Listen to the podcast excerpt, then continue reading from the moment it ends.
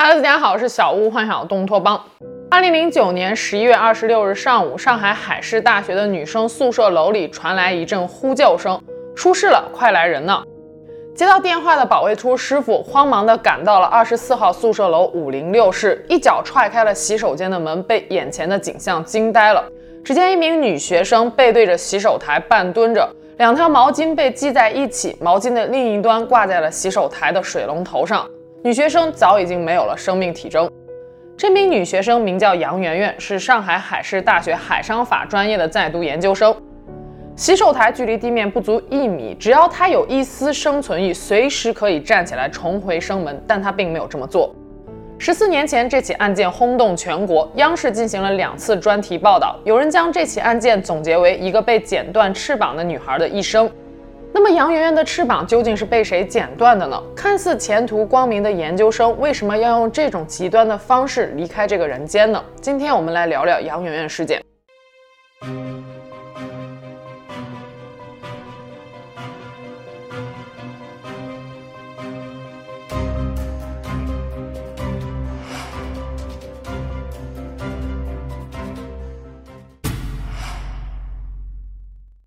九七九年，杨媛媛出生于湖北省枝江。作为家里第一个孩子，杨媛媛的出生承载着父母深深的期待。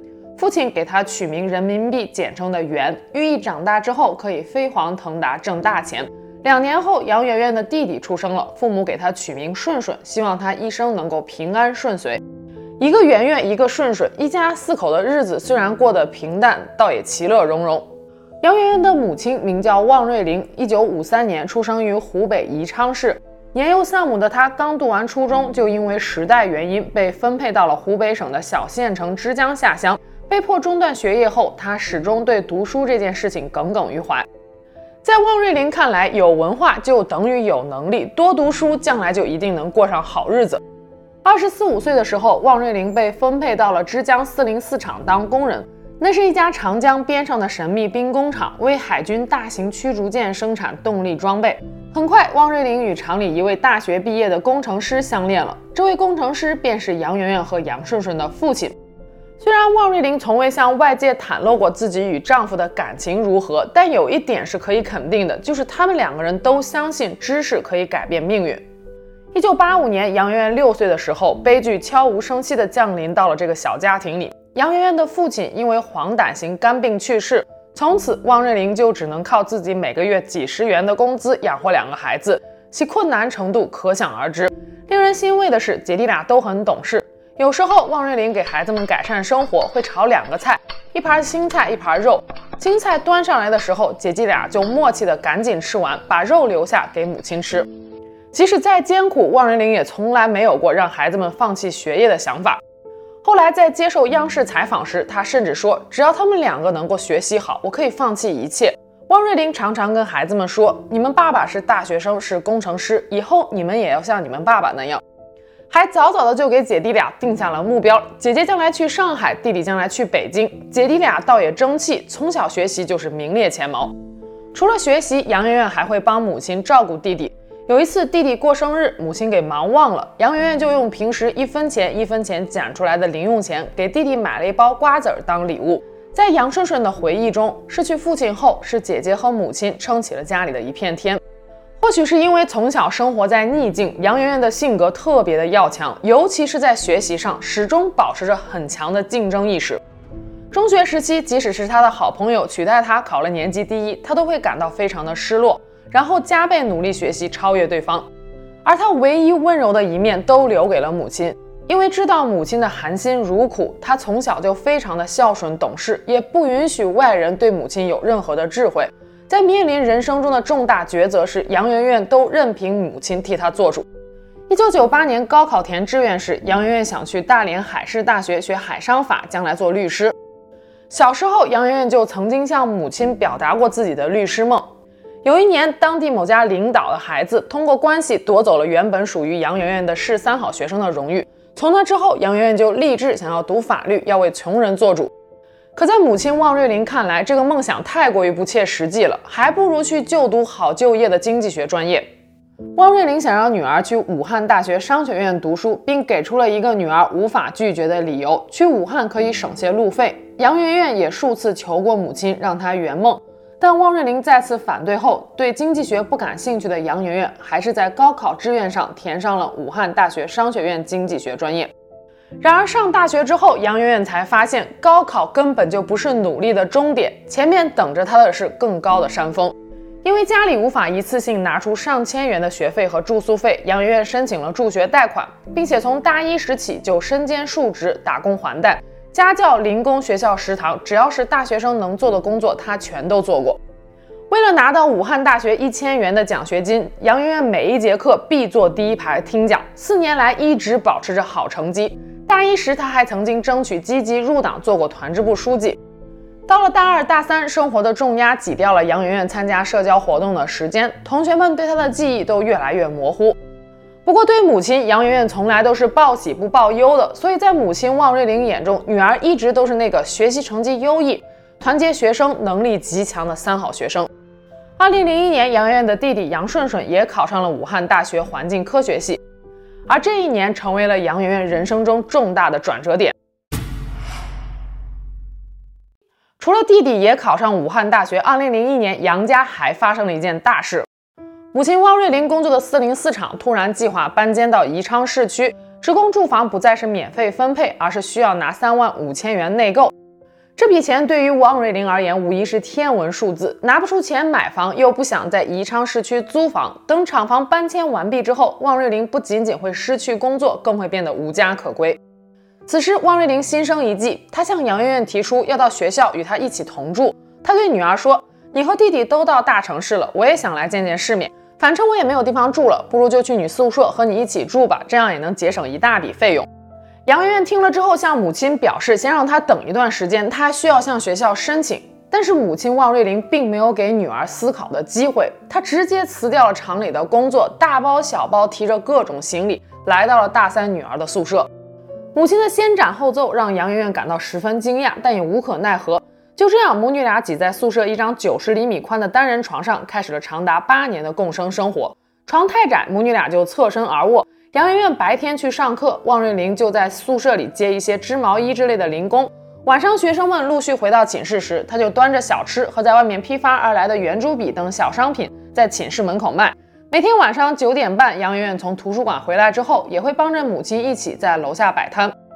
依靠这些小生意，汪瑞玲每一天能赚十来块钱，这些钱大部分都用来给姐弟俩当生活费了。杨媛媛室友虽然从来没有抱怨过汪瑞玲来借住一室，但是学校的宿管老师还是在查寝的时候发现了杨媛媛带着母亲同住寝室的事实。宿管老师说：“你们两个人怎么挤得下一张床呀？”出于同情，武汉大学让杨媛媛带着汪瑞玲住到了学生宿舍楼上空置的杂户房。汪瑞玲的到来不可避免地对女儿的大学生活产生了潜移默化的影响。根据南方周末的报道，杨媛媛曾经有过一段校园恋情，但这段恋情随着汪瑞玲的到来无疾而终。另外，成绩一直名列前茅的杨媛媛却没有拿到保研的名额，她认为是有人从中做了手脚。后来，杨媛媛在委屈和愤怒中参加了考研，但也失败了。大学毕业之后的杨媛媛一直在理想与现实之间徘徊，路似乎也越走越窄。零零二年，保研、考研都失败的杨媛媛开始找工作。成绩优异的她原本对未来是充满希望的，拿高薪当领导，找一个月薪三千元的工作应该是不成问题的。然而，理想很丰满，现实却很骨感。二零零二年夏天，抱着同样想法的大学应届生直逼一百五十万，他们充斥着各地人才市场，拿着不再熠熠生辉的大学文凭，不断的调整期望。这一年对于经济学毕业生来说尤其不友好。当时正值熊市当道，全球经济颓势出现，再加上不知道是清高还是内向，杨媛媛每一次参加招聘会的时候，就是放下简历就走，从来不主动跟 HR 说话，这就导致她连一份凑合的专业对口的工作都找不到。毕业后，学生宿舍没得住了，杨媛媛就带着母亲在武汉找了一个月租三百元的老房子，消耗着微薄的积蓄，无所事事了几个月后，他进入了汉口一家培训中心当英语老师，教幼儿英语。月薪八百元，每天两个小时，来回武昌和汉口。汪瑞玲则在武汉理工大学背后的一个跳蚤市场摆摊补贴家用。一到晚上，杨媛媛就去跳蚤市场接汪瑞玲的班，她从不吆喝，坐下来就是看书。当时的杨媛媛还没有忘记她高中时的法学梦，所看的书大部分都是关于法律的。房东李峰曾经见过这对母女俩几次，他对南方周末的记者表示，杨媛媛和汪瑞玲母女的生活很封闭，而且不太懂人情世故。有一次楼下反映厕所漏水，李峰主动提出由他出钱把厕所给修一修，可是母女俩却给拒绝了，说非常嫌麻烦。在培训机构当老师时，有学生家长想和杨媛媛拉拉家常，聊聊学生的情况。杨媛媛每一次都表现得非常不乐意，搪塞几句就走了。学生家长说，能看得出杨媛媛非常自卑。大学毕业后，“自卑”二字就像一根绳索，紧紧地缠住了杨媛媛。毕业以后的很长一段时间里，她都没有配手机，几乎与所有同学断了联系。她曾经向表妹妄言，表示自己想要等奋斗出来一些成绩之后再和同学们联系，这样比较有面子。二零零四年，杨媛媛阴差阳错地接了一份保险推销员的工作，但帮亲戚办了几份之后就卖不动了。二零零五年，杨媛媛在事业上的最后一丝热情耗尽于一次创业。为了证明自己，工作几年后攒下了一小笔钱的杨媛媛，并没有着急还助学贷款，而是与人合办了一份文艺杂志《花语》。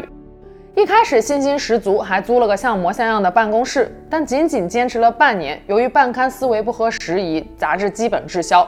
兼卖一屋桌以后，杨媛媛把对未来的希望又寄托在了考研上，但是连考三年均失败。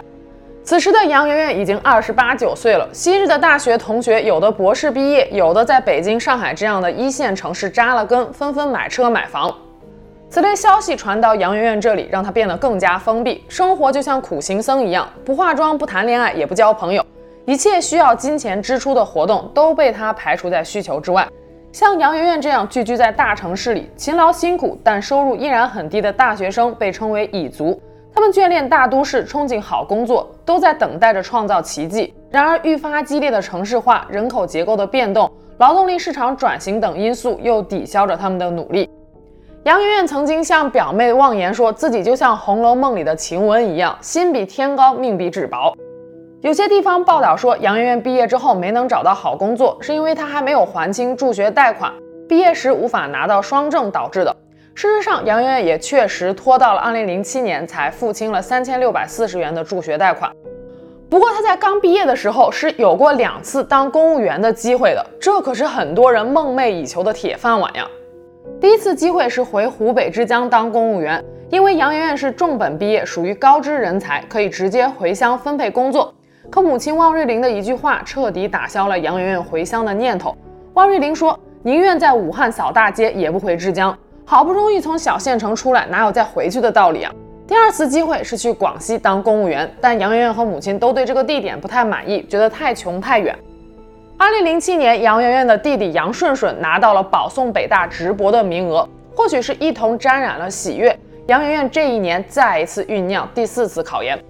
二零零九年四月二十六日，四战考研的杨媛媛终于考上了上海海事大学海商法专业的公费研究生。收到录取通知书的那一天，他抱着母亲汪瑞玲喜极而泣，嘴里呢喃着：“我们的好日子就要来了。”从小到大的法学梦实现了，公费读研也解决了经济上的问题，一切似乎都在向好的方向发展。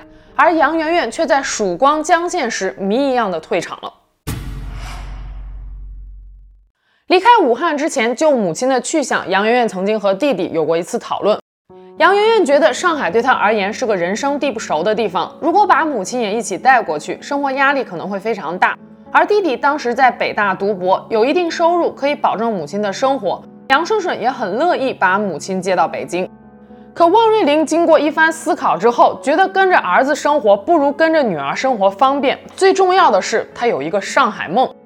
二十岁的时候，因为工作调动，汪瑞玲曾经在上海待过几年。她喜欢这个阳气十足的大都市，即使回乡已经很多年，还是常常想起南京路的繁华、外滩的万家灯火，偶尔还能蹦出几句蹩脚的上海话。亲戚们曾经好心提醒过汪瑞玲，不要总跟着女儿，也要为女儿的终身大事考虑考虑。可是汪瑞玲的回答却是：现在三十好几的人不结婚的多的是。杨媛媛这边自己也说，目前先不考虑婚姻问题，事业稳定了再说。总之，二零零九年九月十二日，杨媛媛带着母亲来到了新学校。来上海前，他们曾对这个大都市充满期待，理所应当地认为上海海事大学也会像武大一样为他们提供住处。到时候杨媛媛勤工俭学，母亲汪瑞玲再打点零工，生活就不会再紧紧巴巴的了。然而时隔七年重新回到校园，一切和杨媛媛想象的截然不同。年龄的差距让她和同学们没有任何共同语言，带母上学让她成为了同学们眼中的怪咖。入学之初，杨媛媛就问过辅导员能否将母亲安置在学校宿舍里。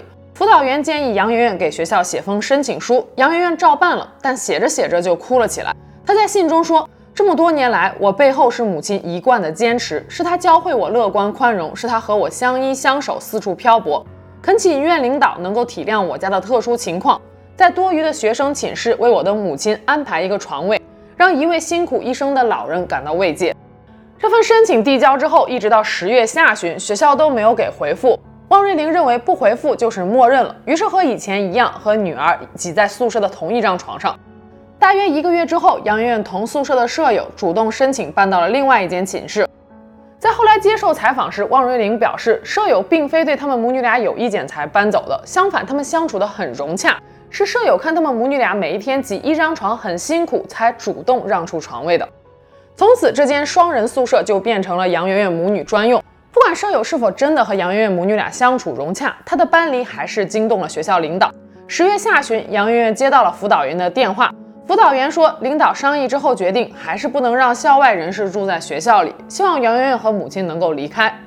但是考虑到杨媛媛的家庭困难，学校给她安排了一个校内勤工助学的岗位，每个月大概会有三百多块钱的工资。辅导员也热心地给他们提供了不少租房信息，但这些房子不是合租的，就是房租太贵。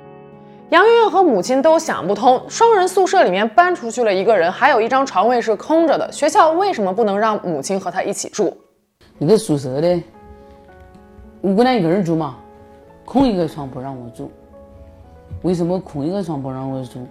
但是从学校管理者的角度来看，学校是有规章制度的。如果每一个学生都带着家长来上学的话，那么学校是不是要给学生也建家属楼呢？我觉得他这个想法可能从他自己的角度是这样考虑的吧，但是从学校的管理的角度，那你包括有些网友也说，如果说家长可以，呃，就是每位学生都可以带带家长来住宿舍，那学校是不是应该给学生也建家属楼呢？尽管已经收到了学校的逐客令，但是在找到合适的房子之前，汪瑞玲还是住在女儿的宿舍里。她想的是，只要学校不撵人，她就能住一天是一天。上海作为中国第一大城市，被称为冒险家的乐园，但这仅是对那些积累丰厚的上层精英而言的。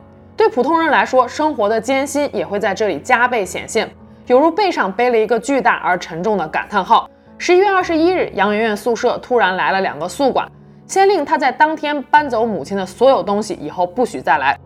汪瑞玲看着女儿神色紧张，不停地赔礼道歉。随后母女俩只能冒雨出去找房子，因为学校地处偏僻，母女俩找了一天都没有着落。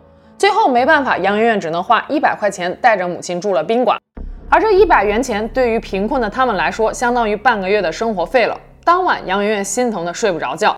十一月二十二日，母女俩还是没有找到便宜合适的房子。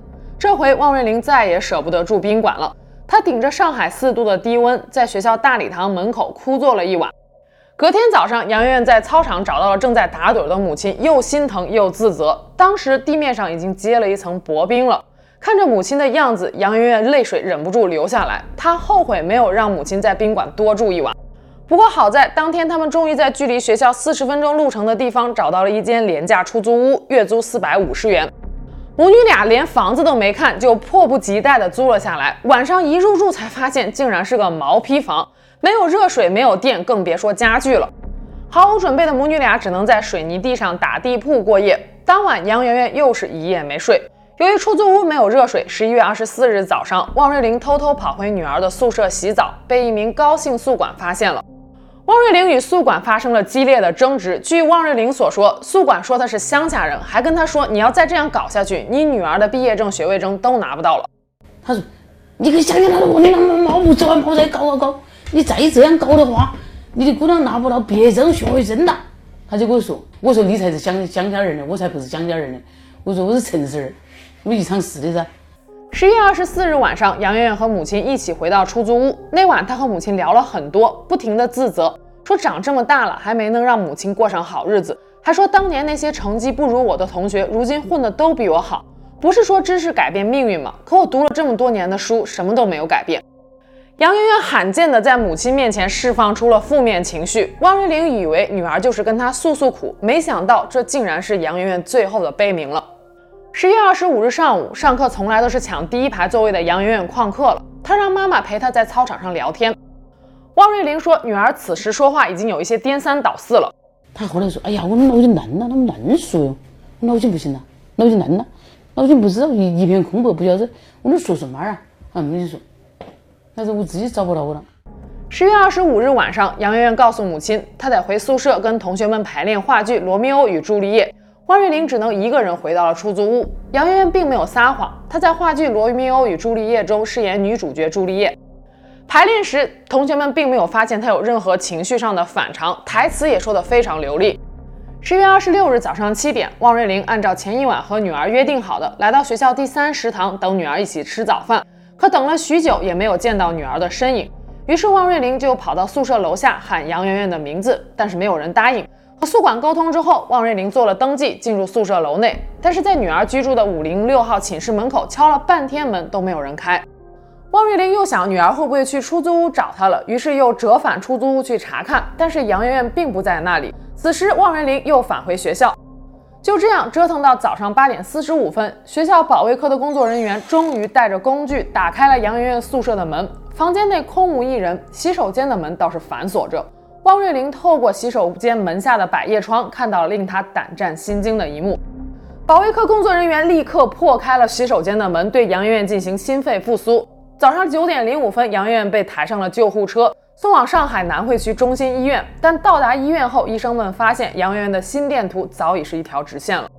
在短暂的三十年里，成长于单亲家庭的杨媛媛，在现实的夹缝中活得既要强又疲惫。家里的困难，她从来不会跟同学们提起；有亲戚想要接济他，给他钱，他也从来都不收。表妹望言还记得，有一次她去找杨媛媛玩，那是一个阳光灿烂的午后，杨媛媛翻着海明威的《老人与海》。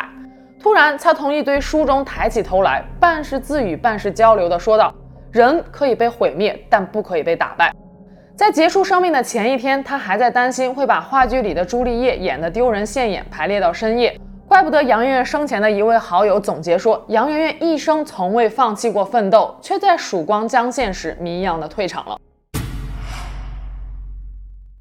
事发后，杨媛媛的母亲汪瑞玲、表妹汪妍、外婆、舅舅、姑姑、弟弟杨顺顺以及弟弟的女友七名亲属齐聚上海海事大学，向校方讨要说法。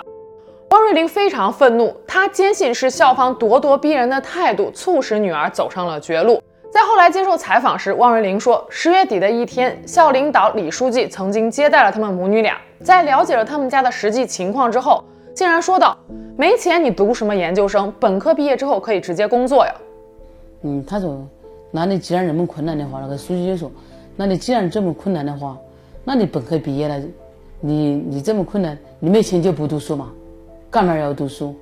但上海海事大学宣传部的彭老师却说，校领导没有说出过这样的话。但凡有一点师德、有一点职业操守的老师，都不可能说出这样的话。这个是我觉得是不可能的，啊，而且我也问过呃李老师，李老师说他自己没有说过这样的话。我就说，作为一个老师来说，就是从师德、从这个职业操守来说，他都不会说这样的话。大概谈了有半个小时，然后副书记就是跟他解释了这个学校的有关政策，然后他妈妈也表示理解，然后我们学院是答应他，就是帮他在医院里面、学院里面安排一个勤工助学的岗位，就是然后每个月会有三百块左右的这样一个补贴。另外，万瑞玲还指出，事发当天早上七点二十，她感受到女儿要出事，曾经要求宿管帮她打开女儿寝室的房门，但是被宿管拒绝了。汪瑞玲认为，如果当时宿管及时帮她打开了房门，悲剧也许就不会发生了。我跟值班室那个警高的讲，我就跟他讲，你们把钥匙给我啊，他不行，我让你就上个嘛，你就上个我敲个门嘛，他就给我那么一蹦，我一个人服务的，我一个人服务的。我也没得办法了。二零零九年十二月七日，也就是杨媛媛去世后的第十天，网上出现了一篇题为《上海海事大学海商法硕士女研究生真正死因》的帖子，将矛头直指上海海事大学，说这个学校太过冷漠，歧视农村人，就是因为学校数次不留情面的驱赶汪瑞玲，才导致了杨媛媛精神崩溃。虽然海事大学很快发布官方声明称，数月以来已经极尽所能去帮助杨氏母女。事发后的急救和善后工作也是规范和人道的，但是那篇帖子还是不可避免地把海事大学推上了舆论的风口浪尖，网络上立刻形成了倒校派和挺校派两个阵营。倒校派认为学校也是有规章制度的，从来没有听说哪个研究生读书是带父母的，况且学校也没有义务照顾你母亲。倒校派则认为制度是死的，人是活的，任何制度都应该在具体事件面前表现出来人情和人性。偌大的校园，难道就容不下一个困顿中的母亲的床位吗？除了海事大学，舆论的另一焦点指向了杨媛媛的母亲汪瑞玲。有校友曾经语气激进的发帖说，杨媛媛是被她病态共生的母亲给逼死的，是母亲不愿意剪断她与女儿之间的脐带，控制女儿的生活，这才让杨媛媛被压垮的。还有不少网友纷纷指责，在北大读博士的杨顺顺不主动分担姐姐的重担，不承担赡养母亲的义务。杨家明明有两个孩子，为什么母亲不愿意跟儿子过？为什么杨媛媛在努力打工的时候，杨顺顺可以谈恋爱，可以安心在北大做学术？根据央广网的报道，杨顺顺读博士期间，每个月有数千不等的收入，扣除生活成本，每年能攒下六千元。二零零八年时，杨顺顺卡上就有一万四千多元了，他还清了一万两千五百五十元的助学贷款。后来又攒钱给姐姐买了一台六千八百五十元的笔记本电脑，因为姐姐考研和工作需要。杨顺顺曾经向记者表示，姐姐去世之前，他已经决定好了，明年就把母亲接到北京生活，只是还没有来得及告诉姐姐和母亲。他还打算带姐姐和母亲一起去海南旅游一次，这是他准备的惊喜。杨顺顺说：“如果我真的对不起姐姐，那只能说我没有和她聊聊更深的话题。或许我们谈过以后就可以开导她，而不是让她一个人结束生命。”不过，不少网友对杨顺顺的说辞并不买账，他们认为杨顺顺计划了这个，计划了那个，连旅游的预算都拨出来了，就是没有想到给母亲的住处准备个预算。事实上，种种迹象表明，杨媛媛离世的时候，杨家的境况已经比1985年那个丧夫的夏天好得太多了。姐弟俩已经还完了助学贷款，母亲汪瑞玲每个月的退休工资从原来的四百元涨到了九百三十七元。杨媛媛和母亲汪瑞玲共同的银行账号上已经有了一万多元的积蓄了。但即使是这样，汪瑞玲还是选择和女儿挤在她的宿舍里。凤凰卫视社会能见度栏目的主持人曾子墨曾问过汪瑞玲，为什么不自食其力，而是一定要依赖女儿生活？汪瑞玲的回答是：我没有房子，我住哪里？是我女儿要我一直跟着她的。曾子墨又追问：“但你们四零四厂原来的家属区其实房子都还在，有三分之一的职工都住在那里，你为什么不去住？”汪瑞玲说：“我为什么要去住？我跟你讲，我在武大的时候卖鸡蛋、卖茶叶蛋、卖藕片，就一天晚上可以赚个十来块钱，十来块钱我儿子姑娘的生活费都有了。我不这样做的话，我儿子姑娘的书就读不下来。”曾子墨不解地说。那你有没有想过，如果你在老家也去打一些零工的话，再加上退休金，也一样可以供孩子们上学？汪瑞玲又辩解说，在老家没办法，农村没有人去买这些东西，而且我的房子都被封住了，知道吧？除了临终前的那几个夜晚，杨媛媛从来没有向母亲抱怨过任何生活上的困难。在汪瑞玲眼里，杨媛媛乐观开朗，朋友很多。当曾子墨说，好多同学都评论杨媛媛，说她性格挺孤僻的。汪瑞玲的反驳却是：孤僻，她是怎么当上团支部书记的？又是怎么入党的？这些其实都是杨媛媛大一大二时候发生的事儿了。那个时候，汪瑞玲还没有搬来跟女儿同住，而她对女儿社交生活的印象也永远都停留在了大一大二时期。杨媛媛一直给自己压力，逼自己上进，要成为家里的顶梁柱，以至于汪瑞玲从未察觉到女儿已经快要崩溃了。杨媛媛的表妹直言：姨妈是最不懂表姐的人。心理学家武志红曾经提出过“共生”一词，指两个人无法离开彼此，即使有诸多不便，也要病态的紧密的纠缠在一起。杨媛媛和母亲汪瑞玲可能就是这样一种状态，多年的忍受成了一种习惯，而这种习惯最终又成了绞杀杨媛媛的精神羁绊。杨媛媛把人生所有大事的决定权都交给了母亲，母亲就成了她的眼睛，母亲能看到多远，她就只能走到多远的未来。就像是一只被剪断翅膀的鸟，原本可以飞得更高更远，如今却只能躲在妈妈的怀抱。杨媛媛去世之后，家属们曾向海事大学追要三十五万元的死亡赔偿金，还要求学校道歉。根据校方的说法，这笔三十五万元的死亡赔偿金中，五万元是用来处理杨媛媛后事的，另外三十万元用来给汪瑞玲购置房屋。